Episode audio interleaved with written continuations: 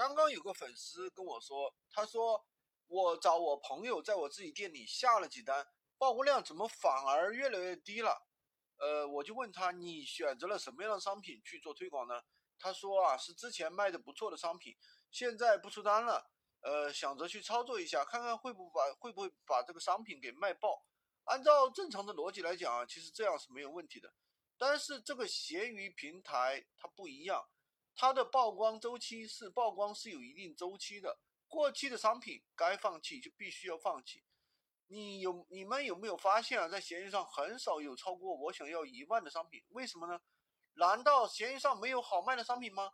当然不是，闲鱼上它有这个机制，当你的产品出了一定数量的订单之后啊，比如说五百单，超过这个订单，它就会减少流量推送，你后面这个商品再出单就会比较难了。或者说偶尔才会出单，这个机制呢，就是很多电商大佬不喜欢做闲鱼的原因。这个机制对于我们小白来说其实比较好，因为什么呢？没有那些专业的超级大卖家，每个人都可以赚到钱，每个人都可以分一杯羹，对吧？我们每个哪在小白的人都能得到一定的流量，所以说新手做闲鱼就比较容易做得起来。了解好这个机制之后呢？你再去选择推广商品的时候，就不要去选择那些过期的商品，把那些过期不再出单的商品，你也不要想着再次把它卖爆。